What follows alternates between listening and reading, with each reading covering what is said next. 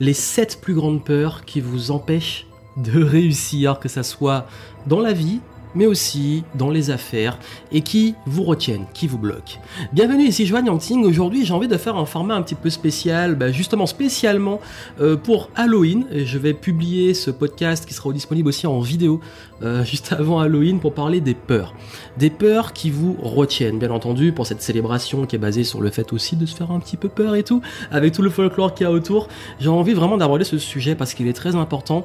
Vous êtes très nombreux à justement partager des blocages des peurs qui vous empêchent d'avancer, vous empêchent de progresser, que ça soit dans l'entrepreneuriat, dans, les projets qui à cœur et qui vous retiennent.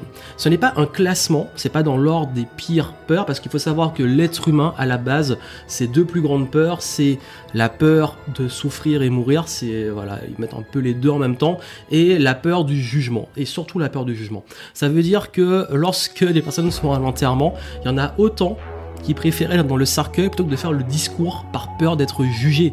Donc c'est une blague qui est souvent donnée en conférence, mais c'est vraiment ça en fait, c'est que oui, la peur du jugement est extrêmement forte et nous la mettons au même niveau que la peur de mourir.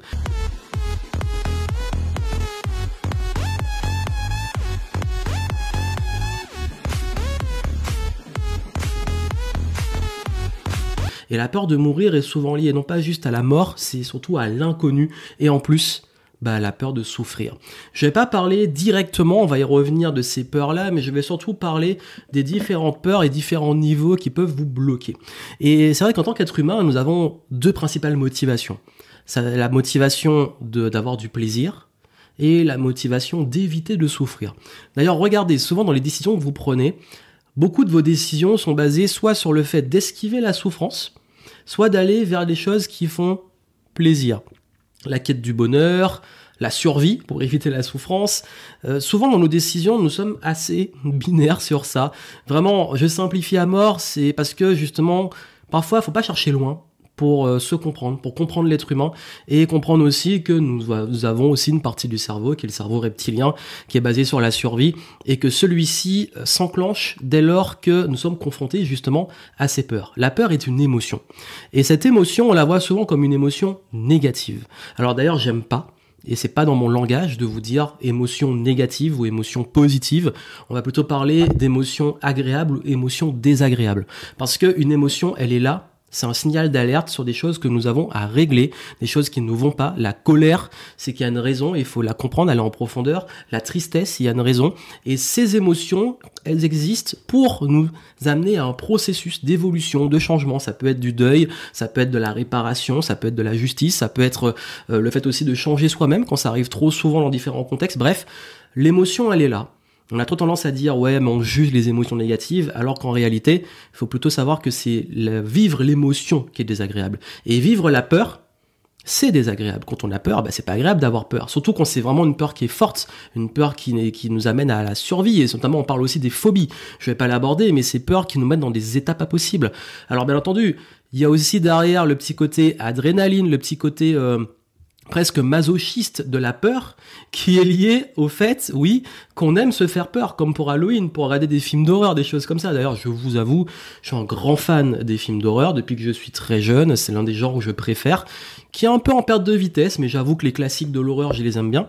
Mais parce qu'on aime ça, on aime aussi parfois se faire peur, parce que derrière, il y a aussi le petit shot d'adrénaline et tout le truc qui, après la peur, ben justement va nous donner une sorte de plaisir. Encore une fois, on y revient. Mais bien entendu, on sait que ces peurs-là, souvent, elles sont fictives. Donc on fait plaisir à se faire peur en allant faire euh, des attractions, en allant regarder des films d'horreur, parce qu'on sait que notre vie n'est pas principalement en jeu. Mais il se trouve que dans les affaires, dans le business, on se retrouve dans des situations où on agit comme si notre vie était en jeu. Quand vous lancez un business, il y a des risques quand on va faire appuyer sur euh, le record pour lancer la caméra, on va y voir aussi des risques, parce qu'on va se faire juger.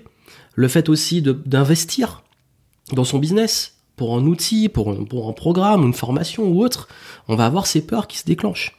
Et ces peurs-là, je vais vous en parler aujourd'hui. Je vais en lister les 7 qui reviennent le plus, même si elles sont très connectées. C'est très important que vous compreniez justement comment elles arrivent, et je vais vous donner des petits conseils rapides pour les surmonter. Et ce que je vous invite à faire aussi, c'est que si vous avez envie d'aller en profondeur sur ces sujets, ben, bien entendu, euh, dans tout le travail en information, travail de lecture, travail d'introspection, euh, j'ai un programme aussi où je parle beaucoup des différentes peurs et comment aller en profondeur dessus pour les régler. Parce que le but des peurs et des émotions que nous vivons qui sont pas agréables, c'est pas de ne plus avoir peur parce que vous aurez toujours quelque part peur. Et c'est sain d'avoir peur. Comme je l'ai dit, dans certains, cas, ça nous maintient en vie. Encore heureux que vous ayez peur avant de vous jeter dans le vide. c'est, c'est là pour nous garder en vie. Mais il se trouve que dans certaines situations, c'est irrationnel. Et euh, la peur versus le danger, bah il y a un grand écart qui vous empêche de pouvoir avancer, d'évoluer et de pouvoir vraiment euh, vivre votre meilleure vie quelque part. Parce que oui, l'inconnu, les choses comme ça, ça nous fait peur. Et justement, on va commencer avec la première, et j'en ai parlé, qui est l'une des plus grandes peurs de l'être humain, c'est pas la première. Il n'y a pas de truc officiel, on est entre les deux, entre la peur de mourir et ça, mais on va le prendre, c'est la peur du rejet, la peur de ne pas être aimé. Oui, regardez, dans la plupart des choses que nous faisons dans notre quotidien, ben, c'est pour euh, être accepté, c'est pour être reconnu, c'est pour être aimé aussi. Et euh, même si on, se ment à soi-même en disant j'ai pas besoin des autres, je suis au-dessus de ça et tout, en réalité oui, c'est une réelle peur, la peur du rejet, la peur de ne pas être aimé. Et du coup, bah, en fait, c'est pour ça qu'on va beaucoup travailler notre apparence, qu'on va beaucoup travailler aussi euh, notre, quand on est en cercle social, comment on va paraître pour les autres. Et ça bloque beaucoup de gens cette peur du jugement. Ben oui, j'en ai parlé, que ça soit dans bah, le fait de vous exposer pour communiquer, le fait aussi de partager un message, le fait aussi d'être vous-même, parce que parfois quand on est soi-même, on peut vivre ce rejet, et même pire, dans cette situation, on peut vivre aussi du harcèlement. Je l'ai vécu quand j'étais petit, et c'est vrai que quand on est différent des autres, même en apparence, il y a une époque où j'ai été euh, très très rond et on, m'appelait Bouboule, on me rejetait parce que j'étais le, petit gros.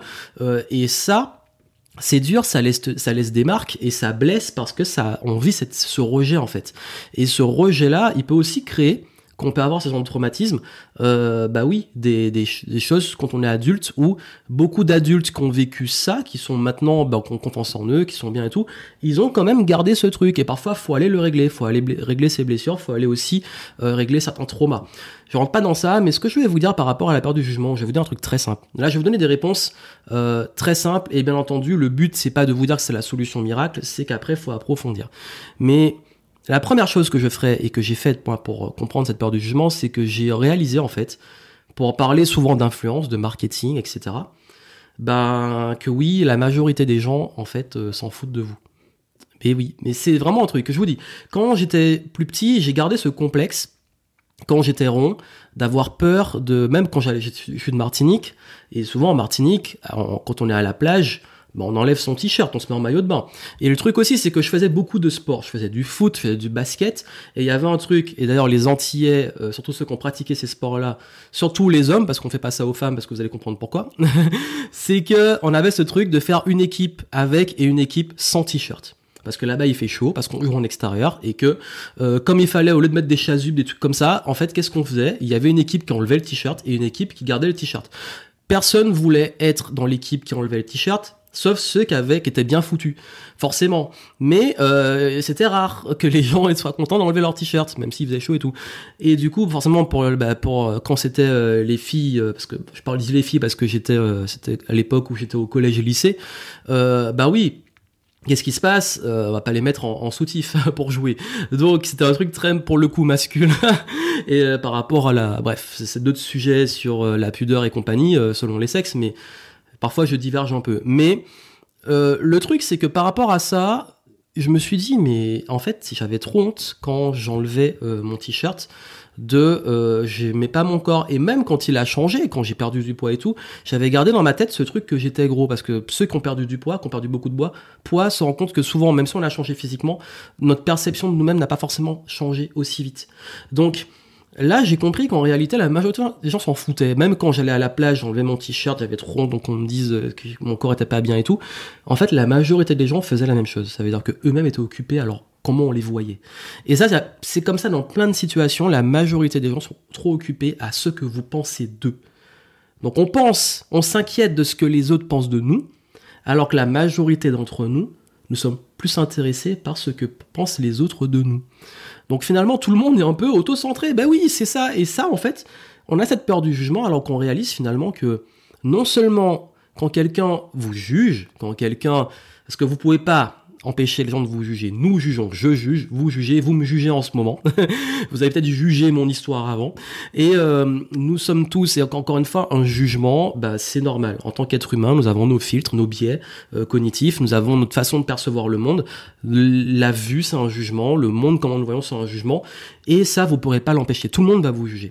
Le truc, c'est quel rapport vous avez avec ça. Soit vous lâchez prise, parce que ça vous appartient pas. Le jugement, comme j'ai dit, ce sont des filtres. Les autres vous voient comme ils vous le voient.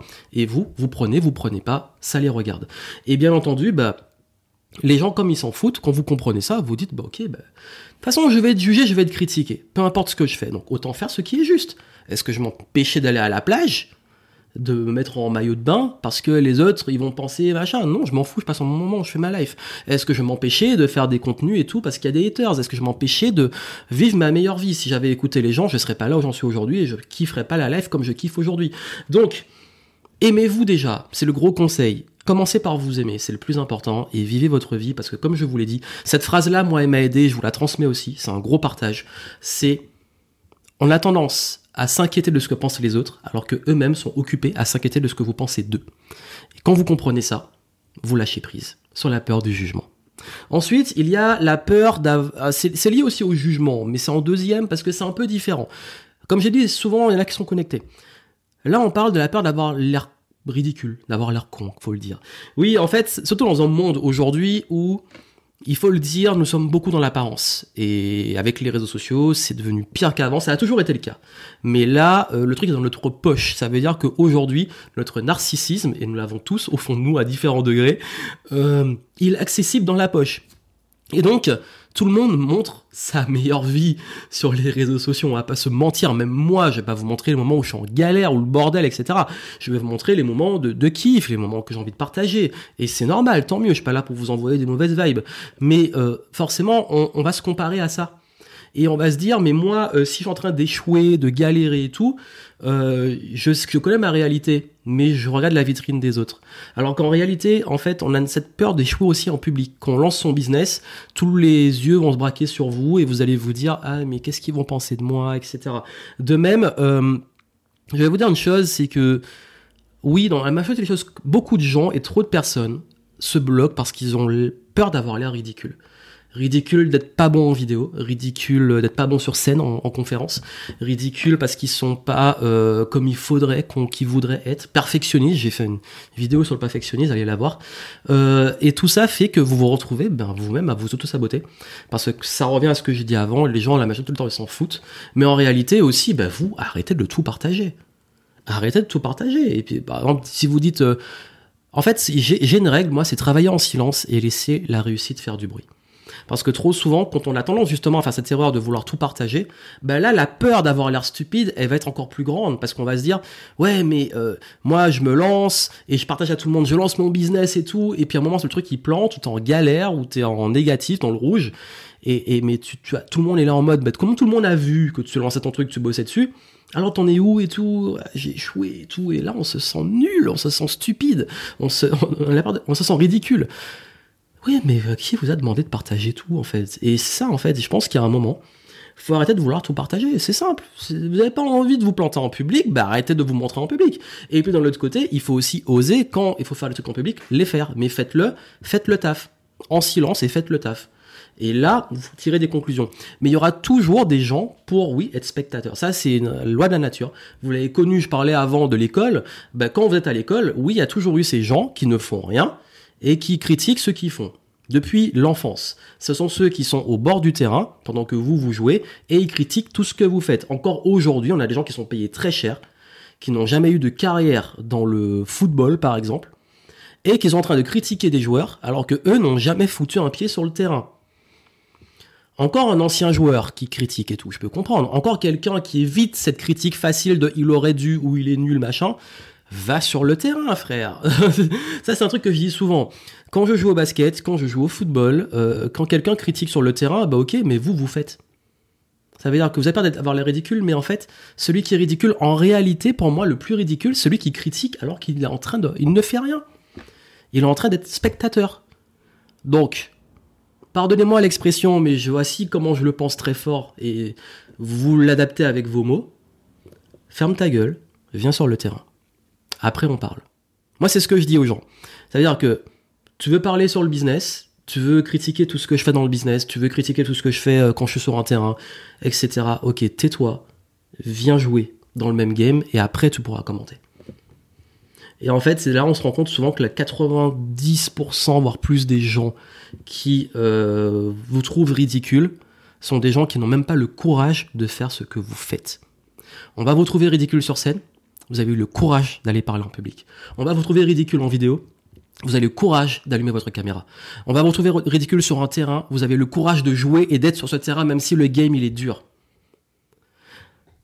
Ayez ce courage. Soyez pas la personne qui, elle, pour le coup, est vraiment ridicule, qui est là, qui n'a pas le courage de faire ce que vous faites et qui est en train de critiquer.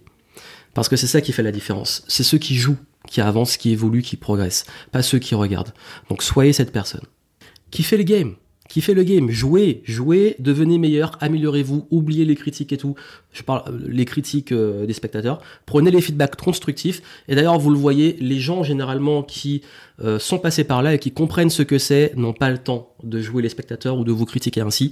moi, je sais ce que c'est que de faire des vidéos. Je sais ce que c'est d'aller sur scène. Je sais qu'il y a plein de choses sur lesquelles j'ai beaucoup d'empathie. Et quand quelqu'un ose le faire, même quand je joue à certains sports où je suis bon, quand quelqu'un vient et qui joue et qu'il n'est pas au niveau, je vais pas le défoncer, je vais le tirer vers le haut, je vais lui donner confiance et je vais l'encourager à jouer. Et je vais l'encourager, je vais lui faire des passes et je vais l'encourager. Je vais pas être celui qui dit ah il est nul, du coup euh, euh, je le prends pas dans l'équipe ou alors on lui fait pas de passes. Je suis vraiment pas comme ça. Moi, je dis lui il a le courage d'être là et je veux qu'il apprenne et je veux qu'il devienne meilleur. Parce que oui, c'est un état d'esprit, vouloir tirer les autres vers le haut. Parce qu'on ne s'élève pas en rabaissant les autres, on s'élève en tirant les, les autres vers le haut on s'élève en tirant les autres vers le haut. Troisième peur, la peur, alors là, la peur de vendre, la peur d'être euh, un imposteur, le syndrome de l'imposteur, le fait de, demander de l'argent. Alors, je, je vais être très simple sur celle-là. Si vous êtes salarié et que vous demandez à être augmenté, tout le monde va trouver ça normal.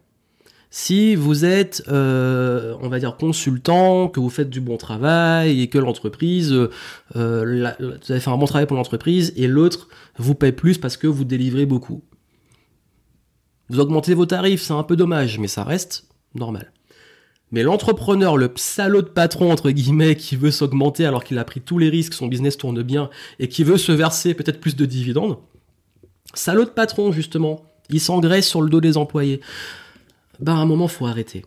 Faut arrêter de vous en tant qu'entrepreneur, il y a pas je veux pas que je veux qu'on arrête en fait cette notion que vous êtes là pour vous sacrifier. Vous êtes l'entrepreneur, vous avez pris des risques, vous avez créé votre business même si vous êtes seul et ça a une valeur. Et le travail a de la valeur, vous votre talent a de la valeur. Et ça, je respecte à mort. Donc le syndrome dans l'imposteur, euh, j'ai déjà fait des contenus dessus que j'inviterai à aller voir. Mais euh, j'aurais envie de dire, la seule façon vraiment de le surmonter, la conclusion qui vient dans tout ce que j'ai fait sur les contenus sur le syndrome d'un imposteur, il y a un truc qui revient tout le temps, c'est toujours l'action. Faites, délivrez. Délivrez. Faites de votre mieux, délivrez avec vos clients et seule la vie de vos clients va compter et avec la vie de vos clients, vous allez vous améliorer. Mais si vous ne le faites pas, vous allez rester avec le syndrome de l'imposteur. Et le syndrome, vous allez toujours l'avoir à différents niveaux. Ça veut dire que vous allez vous dire, ok, je l'ai, je prends confiance et tout, et puis après vous allez augmenter vos tarifs, et après vous allez vous dire, mes masques, je suis toujours légitime, etc. Donc vous allez toujours traîner un petit peu ça. Mais ce que je veux dire, en fait, c'est comme je vous dis, les peurs, elles sont là, mais le tout, c'est qu'est-ce que vous en faites? Donc maintenant, ce que faites de votre mieux, prenez la courbe de progression, et puis surtout, considérez que plus vous faites du bon travail, plus ça a de la valeur, et plus vous pouvez recevoir. Et accepter de recevoir, vraiment, c'est important. S'il vous plaît, en fait, nous sommes dans un monde où il y a eu une étude dernièrement sur les gros sujets qui intéressent les Français pour les prochaines élections, parce que j'enregistre euh, à quelques mois des futures élections, mais je laisserai un contenu qui sera sûrement intemporel. Euh, c'est une période où on voit beaucoup les sujets qui intéressent les gens. Et le sujet numéro un, en tout cas des Français, c'est le pouvoir d'achat. Tout le monde veut du pouvoir d'achat, mais personne euh, n'accepte que d'autres gagnent plus qu'eux. C'est très bizarre. Après c'est la mentalité française. Donc c'est un peu hypocrite, c'est-à-dire que les gens ils veulent gagner plus d'argent, ils veulent pouvoir dépenser plus, avoir plus de, pouvoir d'achat, mais euh, si un autre réussit, même par lui-même, c'est injuste. Alors oui, après il y a toute une histoire, il y a la partie, il y a la partie de la religion, le rapport à l'argent par la religion, mais il y a aussi la partie euh, par rapport à l'histoire de la France sur le fait que oui, nous sommes en, tout cas encore aujourd'hui, quelques siècles après, mais encore aujourd'hui, dans un reste d'une révolution qui a consisté à couper la tête des plus riche. Donc, forcément, il y a cette haine du riche et tout, mais on a oublié que bon, entre cette époque-là, oui, il y a toujours des élites et tout, le monde est comme ça. Mais euh, on peut pas mettre tout le monde dans le même panier. Maintenant, on a beaucoup de self-made, d'entrepreneurs, les gens qui sont montés de rien. On a aussi des sportifs. Alors, injuste, pas injuste, qu'ils soient surpayés à un moment, c'est l'industrie qui le veut. Si vous voulez plus qu'ils soient bien payés, bah, peut-être regarder le foot, par exemple. Mais j'ai envie de dire, ils sont payés, bah, ce que l'industrie a voulu qu'ils soient payés. Donc, cette industrie, elle existe parce qu'il y a un public, il y a un marché. Ce marché-là, c'est le consommateur qui a le pouvoir. Donc, quoi qu'il arrive, je pars du principe que les gens créent le monde dans lequel ils veulent vivre. Vraiment. Je suis vraiment comme ça. Plutôt que de se plaindre, bah, quel, dans quel monde tu veux vivre et prends cette décision et crée ton monde, en fait. Et à un moment, faut être réaliste. Nous sommes dans un monde où oui, c'est l'argent. Et ok, l'argent, est-ce que c'est bien, c'est mal? Ça dépend de ce que vous en faites. Forcément, à différents niveaux, que ça soit la personne qui a pas beaucoup de moyens, la personne qui a des très gros moyens, c'est pas un jugement de valeur sur l'argent. Parce qu'en fait, il peut y avoir des gens très riches qui font le bien et qui méritent, entre guillemets, cet argent. Comme il y en a qui sont des menteurs, profiteurs et qui se font de l'argent sur le dos des autres en profitant des gens. Comme il y en a qui sont, euh, pas beaucoup de thunes, mais qui sont des vrais parasites. Comme il y en a qui ont pas beaucoup d'argent et qui sont des gens qui donnent beaucoup. Il n'y a pas de lien, en fait. Et il y a peut-être des études aussi qui ont montré que certains, plus on gagne de l'argent, moins on de scrupules. Après, est-ce que c'est pas parce que on arrive à certains niveaux parce qu'on a moins de scrupules? Bref, c'est pas le sujet aujourd'hui, mais je veux que vous vous détendiez par rapport à l'argent et par rapport à ce syndrome d'un imposteur pour comprendre que si vous avez des valeurs, si vous êtes une personne qui délivre de la valeur et qui fait, vous méritez aussi cet argent et vous méritez de bien vivre. Et je veux que ça soit fort pour vous, que cette peur cette peur en fait de d'être payé, de gagner de l'argent presque, et qui a aussi lien, je mérite pas, je suis un imposteur, etc. Arrêtez. L'argent est une conséquence. Plus vous allez en gagner, plus vous pourrez faire des belles choses avec cet argent pour vous, pour vos proches, pour le monde. Vous en faites ce que vous voulez, c'est votre argent. Voilà. Ensuite, il y a la peur du manque, puisqu'on parle de l'argent. Ah mince, euh, je gagne de l'argent, mais chez beaucoup d'entrepreneurs, il y a ce truc de mais si euh, demain je gagne plus trop d'argent, comment je vais faire? Oh là là, euh, j'ai pas d'argent, euh, j'ai gagné de l'argent, mais est-ce que le mois suivant j'aurai assez qui va rentrer? Ben oui, mais cette peur du manque, je l'ai eu pendant très longtemps, pour être honnête avec vous, parce qu'en fait, je suis parti de négatif même pas de zéro, de négatif. J'étais endetté quand j'étais étudiant, j'ai dû faire un prêt pour mes études, et du coup, euh, j'ai, bah, je sais ce que c'est que de dormir dans un 8 mètres carrés, je sais ce que c'est de dormir à terre, je sais ce que c'est que de galérer financièrement et d'être dans le rouge. Donc, est-ce que j'en ai vraiment peur? Alors à un moment j'avais peur de revenir à ça parce que j'ai dit t'as fait beaucoup de sacrifices, tu t'es donné beaucoup. Là c'est revenir en arrière, oh là là ça serait horrible. Et d'un autre côté je me dis revenir en arrière ça serait horrible. Mais attends, euh, ok bon tu vas vivre euh, pendant un petit moment. Si vraiment je perds tout, j'imaginais le pire. Je vous explique mon processus de la peur du manque. Ok t'as peur de manquer. Supposons que tu arrives dans ce manque. T'as plus de thunes, tu fais faillite, euh, tu dois revendre toutes tes affaires, tous tes trucs qu'est-ce qui se passe concrètement, de façon réaliste, entre l'illusion de la peur et de façon réaliste? Ok, pendant un moment, tu vas te retrouver à la rue. Ça va être galère, tu vas peut-être survivre. D'un autre côté, tu as quand même une famille qui va bien, donc, et des amis, ils vont peut-être pas te laisser à la rue, enfin j'espère pas. Donc tu, vas, tu auras quand même quelques jours, semaines pour te remettre. Donc déjà là, ok. Si t'es seul, c'est un peu plus chaud. Mais je suis allé dans l'extrême. Tu es dans la rue, qu'est-ce que tu fais? D'un autre côté, ok, le pire arrive, mais il y a un truc qu'on oublie. C'est que ce pire, aujourd'hui, j'ai des compétences, j'ai une expérience, j'ai euh, un savoir-être, une attitude, j'ai tout ça. Alors, je sais que la vie, peut basculer. J'en suis vraiment, et pour ça, je suis vraiment très conscient. Je juge pas les gens qui se retrouvent dans cette situation parce que je sais que la vie, elle peut te foutre une grosse claque, surtout concernant la santé. Mais il y a un truc que je me dis aussi, c'est que au-delà des problèmes de santé et tout, euh, ok, et ça amène à être humble aussi, de se dire, bon ok, le pire arrive, mais derrière l'humilité, tu as quand même une expérience qui fait que au pire, tu vas chercher un travail, tu vas en chier. Au pire, tu relances un nouveau business, tu sais comment faire. Au pire, euh, et puis même au pire du pire, tu as des investissements, tu as des choses, tu de l'argent qui est diversifié. Donc pour que tu arrives à la faillite, faut vraiment le chercher. Donc qu'est-ce qui tu quel serait le pire truc à faire pour te retrouver dans cette faillite? Et là, on prend les décisions plus rationnelles. J'ai peur du manque, mais le manque, je peux le créer en faisant des grosses conneries. Le manque, je peux le créer en euh, dépensant l'argent sans, bah, justement sans l'investir. C'est le manque, je peux le créer aussi en arrêtant de faire ce qu'il faut pour le business. Le manque, je peux le créer aussi parce que je prends pas soin de ma santé et que je me retrouve dans un gros creux ou en burn-out. Donc quand on comprend ça, là, je peux vous dire que non seulement on rationalise par rapport à cette peur du manque, mais aussi on se rend compte que finalement, la peur du manque, la réalité derrière, c'est un manque de confiance en sa capacité à rebondir. Et sa capacité à pouvoir se remettre en selle. Donc si aujourd'hui vous avez peur du manque, ben, il y a un gros travail de fond, certes, rapport à l'argent, rapport à vous-même, à, à confiance en vous. Mais rappelez-vous aussi que finalement, bah moi j'ai envie de dire faire confiance à la vie parce que je pars du principe que tout ce qui va m'arriver a une bonne raison. Peu importe ce qui m'arrive, je saurai m'adapter. Je me fais confiance et je fais confiance à la vie. Double confiance. fais pas trop confiance aux autres. Pourquoi? Parce que je vais pas attendre des autres. Mais j'ai quand même des gens en qui j'ai assez confiance pour, si ça arrive, m'aider. Comme moi, je sais que si ça arrive à des gens que je connais et en, qui ont confiance en moi, je vais les aider. Donc rien que ça, cette confiance, c'est vraiment la confiance. La peur du manque, c'est une question de confiance. Il y a ensuite la peur de perdre. Alors celle-là aussi, c'est lié aussi à la peur du manque, mais la peur de perdre, c'est euh, la peur de quand on, se lance dans un investissement ou dans un business ou un truc, bah, euh, j'ai parlé d'être ridicule, mais de la, de la défaite, l'échec. La peur de l'échec. Bah, j'ai envie de dire, euh, si vous avez peur d'échouer, ne jouez pas. Et là, vous allez être la personne sur le côté qui ne fait rien et qui critique les autres. la peur d'échouer, en fait, bah, elle est liée pour moi. Bah, enfin oui, si t'as vraiment trop peur d'échouer, bah, tu vas rien faire de ta vie. Parce que tout, tout, tout, si tu joues, t'as un risque de perdre. Tu joues au football, au basket, aux jeux vidéo et tout, tu peux perdre. Accepte ça. Je suis un mauvais perdant, je sais de quoi je parle, j'aime pas perdre. Quand je perds, je rage. J'avoue, voilà, je suis comme ça. Parce que j'ai la gagne, j'aime.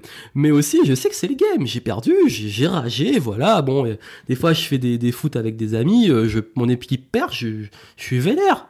Ça dure quoi 5 minutes? Après, on rigole. C'est le, le game. Et le prochain game, il y a la revanche. Et là, je vais donner au maximum. Et quand je vais gagner, bah, ça va être à mon tour de frimer. Mais quoi qu'il arrive, c'est le game. On joue. Et jouer, en fait, j'ai envie de dire, continuez à jouer.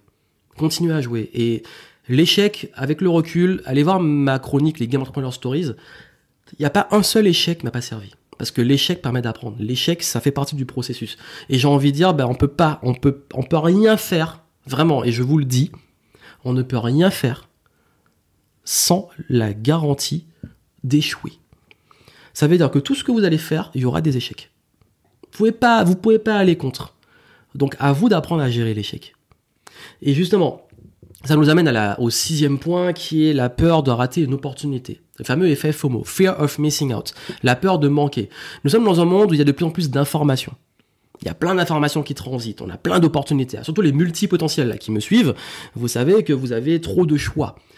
Je prends l'exemple de Netflix, ou d'Amazon Prime, ou de Disney+. Bref, j'en prends trois.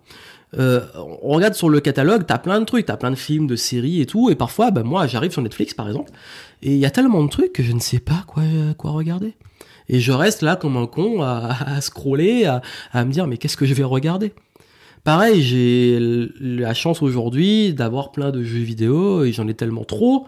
Même maintenant, on a des abonnements, on a accès à plein de jeux gratuits. J'ai plus le temps de, j'ai pas le temps de jouer à tout. Derrière moi, j'ai plein de livres, j'achète toujours plus de livres que j'ai temps d'en lire. Parfois, j'arrive, je sais pas quel livre lire et j'en lis pas. Parce que quand on a trop de choix, soit on est paralysé, on prend pas de décision, soit euh, on prend une décision mais on regrette, on se dit ah mais tiens j'ai vu ce film là, peut-être que j'aurais dû voir l'autre, ou j'ai lu ce livre mais j'ai peut-être envie de lire l'autre, ou j'ai commencé ce projet mais l'autre si j'avais commencé, et si et si et si. Le paradoxe du choix. Donc plus on a du choix, plus c'est difficile de choisir. Donc il y a un moment aussi, ne pas choisir c'est une décision. Donc ma règle aujourd'hui c'est la citation de Mohamed Ali qui dit qu'il n'y a pas de bonne décision, c'est tu prends une décision, tu la rends bonne. Je prends une décision et j'apprends à prendre une décision. J'ai même développé des frameworks pour prendre des décisions euh, qui m'aident justement à ne plus rester paralysé et prendre des décisions et puis aussi lâcher prise. T'as pris ta décision, tu vas au bout. Et aussi, bah, en fait, vous allez toujours, il y aura toujours, vous ne pourrez pas tout voir, vous ne pourrez pas tout lire, vous ne pourrez pas tout faire dans votre vie. Faut lâcher prise, vous ne pourrez pas être au courant de tout, vous ne pourrez pas avoir tout le savoir du monde, vous ne pourrez pas vous lancer dans tous les projets. Faut aussi accepter ça, en fait, lâcher prise et se dire, bah, en fait, autant profiter et faire des choses qui, qui nous semblent justes et, et créer son propre système de prise de décision. Moi, j'ai créé mon système de prise de décision. Je prends les décisions, je kiffe et je passe à autre chose après. Et, et, du coup, le FOMO, euh, rater une info, une opportunité et tout, je m'en détache parce que je me dis de toute façon, je vais forcément en rater. Donc autant aller vers celles qui me font vraiment kiffer. Donc j'ai une sorte de radar à kiff comme ça pour euh, prendre des décisions. Et dernier point, je voulais faire un petit finish sur la peur de mourir. Parce que la peur de souffrir, j'ai envie de dire, euh, bon, on peut pas la, je peux contrôler. J'avoue que personne n'a envie de souffrir dans sa vie. Enfin, c'est, pareil logique et j'ai pas de solution miracle parce que il va forcément se, se faire mal, on va forcément avoir des émotions désagréables, on va forcément, euh, enfin, la souffrance, on peut pas la contrôler. La souffrance, à part, bien entendu, parenthèse, hein, euh, on va dire euh, mention honorable comme on dit dans les classements, même si c'est pas un classement, euh, cette euh, tendance-là, on a tendance parfois à se faire souffrir. C'est-à-dire qu'on a le choix entre souffrir et faire durer la souffrance. Encore une fois, il y a des fois on n'a pas le choix avec la maladie et tout. Mais je parle vraiment dans la tête, il y a des fois où on se fait souffrir on joue les victimes, on a tendance aussi à, amplifier des problèmes, euh, à créer des problèmes. Donc, faut aussi sortir de ce truc de parfois réfléchir à vraiment est-ce que je souffre vraiment et je veux le régler et atténuer ma douleur, ou euh, aller vers du plaisir, ou et ça arrive, est-ce que je suis en train de créer ma propre souffrance? Parce que la douleur est réelle, mais la faire douler, la faire la faire durer, pardon, euh, très longtemps. Il y a des situations où c'est vraiment un choix. Pas toutes, mais des situations où c'est vraiment un choix. À vous de faire ce choix-là. Mais on va revenir sur la peur de la mort, en fait. Euh, je vais être très honnête, j'ai pas trop peur de mourir. Euh, et moi, je vois pas la mort comme euh, un truc qui, qui, me fait peur. Enfin, je sais que c'est lié beaucoup à la peur de l'inconnu. Mais je, je, lis hein, beaucoup de choses sur l'après et tout. En réalité, en vrai, on n'a rien. On peut pas dire c'est sûr et certain ce qu'il y a après la vie, donc à la mort, ou après la mort, bref, au moment où on est décédé. Mais j'aime pouvoir euh, imaginer des trucs. Donc, du coup, moi, je suis plutôt en mode, ok, on ne sait pas. Par contre, euh, je profite à fond de la vie. En fait, j'ai pas peur de mourir, j'ai peur de, mourir avec des regrets. J'ai vraiment peur de mourir avec des regrets. J'ai peur de mourir en me disant, j'ai pas fait ça, ou j'ai pas dit à quelqu'un qu'il aimait, pas passé assez de temps, le temps en fait. Donc plutôt que de me dire j'ai peur de mourir, moi j'ai plutôt peur de rater ma vie en fait. Et quand je dis rater ma vie, c'est passer à côté de ma vie. Parce que je suis trop resté sur le jugement, parce que je suis trop resté sur ce que pensent les autres, parce que je suis trop resté à me poser 10 000 questions sur les, sur les décisions et pas en prendre, à procrastiner, bref, passer à côté de sa vie. Moi, ça me fait flipper ça. Et c'est pas le but, c'est pas de mettre la, la pression, il faut faire plein de trucs et tout. Non, c'est juste profiter de l'instant présent c'est juste apprécier ce qu'on a, ce que là, et puis aussi développer des projets. Et... Des fois, entre perdre son temps et prendre son temps. On peut prendre son temps, en profiter et tout, mais perdre son temps, c'est passer trop de temps sur des choses qui sont pas importantes pour nous, ou se prendre la tête sur les trucs qui sont pas, où on n'a pas de pouvoir, on contrôle pas. Donc ça, c'est un, un, truc. Après, oui, la peur de la, mort, j'avoue, oui, j'ai forcément beaucoup plus peur de perdre des proches. J'ai déjà vécu le deuil, d'ailleurs très jeune. Euh, ça a été, oui, ça a été une épreuve de la vie. Mais euh, je me dis, en fait, maintenant, euh, oui, les gens vont partir et je vais partir et je l'accepte. Je l'accepte et puis je me dis, ben je profite pendant qu'ils sont là. Et je voulais finir sur ça parce que c'est vraiment important parce que nous sommes en vie. En tout cas, si vous voyez ça, vous êtes en vie et je vous souhaite de le rester, euh, en tout cas, avec le maximum de kiff, de plaisir et de bonheur possible pour le pour la durée, pour le voyage qu'on aura hein, sur cette terre, et aussi ben, de, de vraiment réfléchir aussi, ben, qu'est-ce que j'ai envie de faire? Qu'est-ce que, comment j'ai envie d'occuper mon temps, comment je l'occupe, et de profiter de sa vie parce qu'on en a qu'une, elle est précieuse, elle est fragile. Donc c'est vraiment le mot de la fin que je voulais vous dire euh, sur le fait que il y a des choses qu'on ne contrôle pas, notamment la mort, à moins de voilà de l'encourager en faisant le con ou de tristement vouloir en finir, qui est un autre sujet sur lequel j'ai pas la légitimité de parler.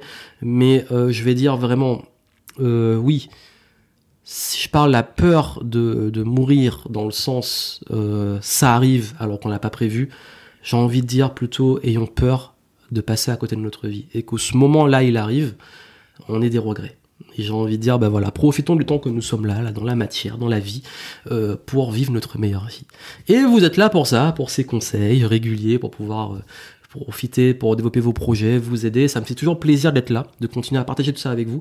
Et j'espère que ce petit euh, podcast enregistrement spontané, c'était pas forcément prévu, euh, voilà, c'était cadeau, vous aidera sur ces réflexions. Et euh, moi, je vous souhaite beaucoup de bonheur, plein de succès. Et puis n'oubliez pas que beaucoup des peurs sont des illusions et que vous pouvez décider de ce que vous en faites. C'est ok d'avoir peur mais ne restez pas bloqué sur ça.